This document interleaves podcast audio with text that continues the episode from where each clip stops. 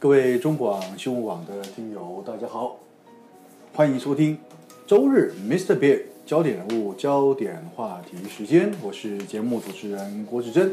回到节目中，接下来单元是生活医疗大小事，很高兴邀请到是经验皮肤科诊所的院长蔡一山蔡医师来到节目中，为我们解答日常生活中可能会接触到各种医疗咨询方面的问题。你好，蔡医师。嗨，大家好。好，蔡医师。夏天天气闷热，基本上这样子的一个气候环境，应该是很多皮肤病就是最喜欢的季节啦。没错，夏天是皮肤科旺季。哦，是啊，旺季啊。好，但是夏天哦有一种常见于小朋友身上的这种皮肤病，叫做农家疹。对，对不对？农家疹。农家疹。呃，我在网络上稍微搜寻一下，看到它它的那种形状好像一颗一颗水泡，好像疱疹哦。对，这这东西好发在很多孩子的身上、四肢都会长，对，对不对？哈、对，好，那为什么这个皮肤病会特别喜欢长在小孩子的身上呢？那到底什么叫农家疹呢？嗯，好，来农家疹，大家可能对这三个字哈比较陌生。嗯，可是家里如果有一些幼稚园或是国小的族群的小朋友的话，其实农家疹是非常常见的小朋友疾病。嗯，那它一个特征哦非常的好记。嗯啊，大家就是看呃得过的小朋友很多是属于这样的表现，在。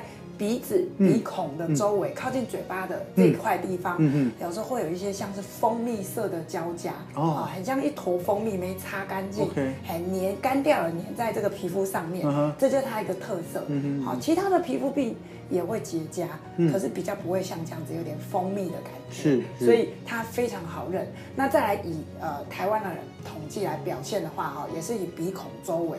好，这样子一个表现最多。嗯、那其实呢，呃，很多家长会想要去把它用力的擦掉啊，会流血哦，哦轻轻轻的去把它擦掉就好。嗯、那其实它是一个很常见的细菌感染，嗯、好，叫金黄葡萄球菌或者是链球菌家族。Okay 好，那很多家长说，哎，奇怪，我小朋友，哎，是怎么了？为什么他会得这个病？对，对像我一个朋友，他是住美国，嗯、那他的小孩。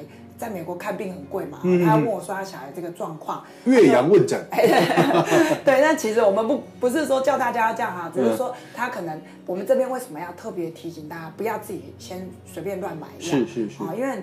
刚刚有说它有两种类型，一种是有水泡，水泡型的，对，一种没有水泡。嗯，那可是不管怎么样哈，大部分人可能看到会误以为，像曾经就有病人以为说，哎，他是长疱疹，是是是，因为有水泡的关系，对，他会觉得说，哎，好像是长疱疹，那他就买疱疹的药膏，那药房很方便嘛，你跟他说疱疹，好，他就介绍你哪一款哪一款。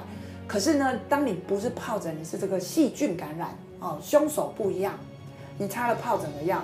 其实疱疹的药膏擦错了，哎，它的刺激性蛮强，是，也就是说很多病人他擦以后反而过敏了，哇，好，所以我就遇过一个，他本来没那么严重啊，一个五块钱大小面积小孩子嘛，那妈妈就给他擦错了，啊，变成五块变五十块，越来越大了，哇，整块就蔓延出来了。所以要对症下药，嗯嗯，其实民众很可爱，有时候我们对症下药很快好，之后他也会吓一跳，他会说：“医生，你给我什么药？怎么样快好？”哦，我说：“哇，医生很难呢，对，哎，太快好也不行，帮你帮你救治好也不行，然后没医好也不行，对对对，好，真的不过真的还是要找医生对症下药了，对，好，那这个呃农家诊真的是比较会长在小朋友身上，一般成人会会罹患吗？好。呃，其实小朋友为什么比较会得这个农家疹这个病哈？嗯、其实小孩子他们免免疫力免疫力跟正常人比起来，大人其实还是有差别的。他们有一些免疫系统还在发展，是是。所以呢，统计起来，农家子在小孩的比例会比较高，因为他们有一些呃免疫对于这个病毒的这个呃对于这个细菌的还不够强，是好。所以其实正常人的鼻孔周围。我们的鼻孔周围、嘴巴周围，嗯，都存在，甚至皮肤表面都有金黄葡萄球菌、链球菌。但因为成人免疫系统已经发展完全了，嗯，好，所以大家大人比较不会得这个病。了解。哎，那小孩子可能比较啊没有发展那么完全。那第二就是说，我们一直提倡要勤洗手。嗯哼。好，那这边也讲到洗手，顺便就提醒大家啊，有些人会买干洗手，嗯，喷雾是那个不能取代，不能取代洗手。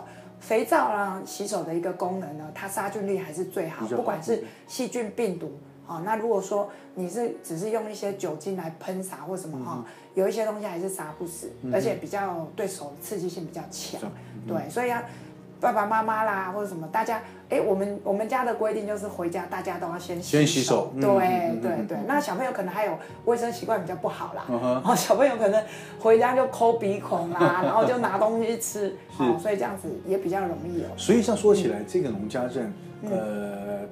可能在小朋友之间，除了自己本身抵抗力或者免疫系统都还没有发展完全之外，对，会不会是因为小朋友之间彼此之间对、呃、接触接触频繁，对。传染？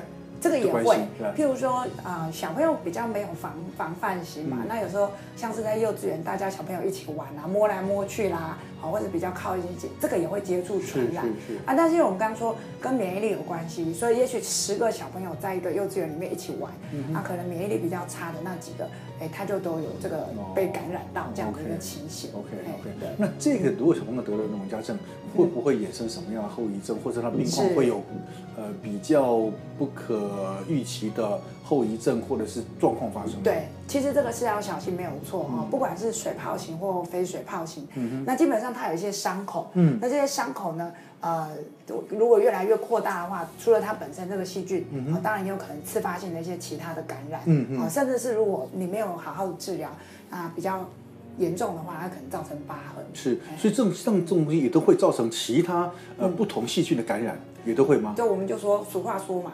这个祸不单行，是是是。啊，当表皮我们的屏障被破坏的时候，有可能一些其他全部都入侵。嗯、对，所以为什么我们皮肤科医师一直叫大家不要过度的去角质？嗯，因为其实角质层是我们一个一道防线，哦，非常好的一个这个呃士兵，帮我们挡住了这些有的没有的。那你如果过度去角质，你就削弱你的这个防卫的士兵。嗯、呃、那当然这些。很多有的病毒、细菌啊，外在的一些真菌什么，统统都来了。嗯嗯嗯嗯。好，那像这样子的说，这这样子所谓的农家症，一般来讲会怎么样治疗？啊，其实它第一个当然我们要正确的诊断。好，那我们刚刚一直提醒大家有一个蜂蜜色的交加这个特色啦哈。那清洁的部分就是会请家长使用生理食盐水，好沾一点纱布或者是用棉花棒。把上面一些分泌物稍微擦干净，好，然后再上一些我们医生一样会开一些广效性的啊杀外用的就可以了，外用的这个杀菌的药膏、杀细菌的药膏。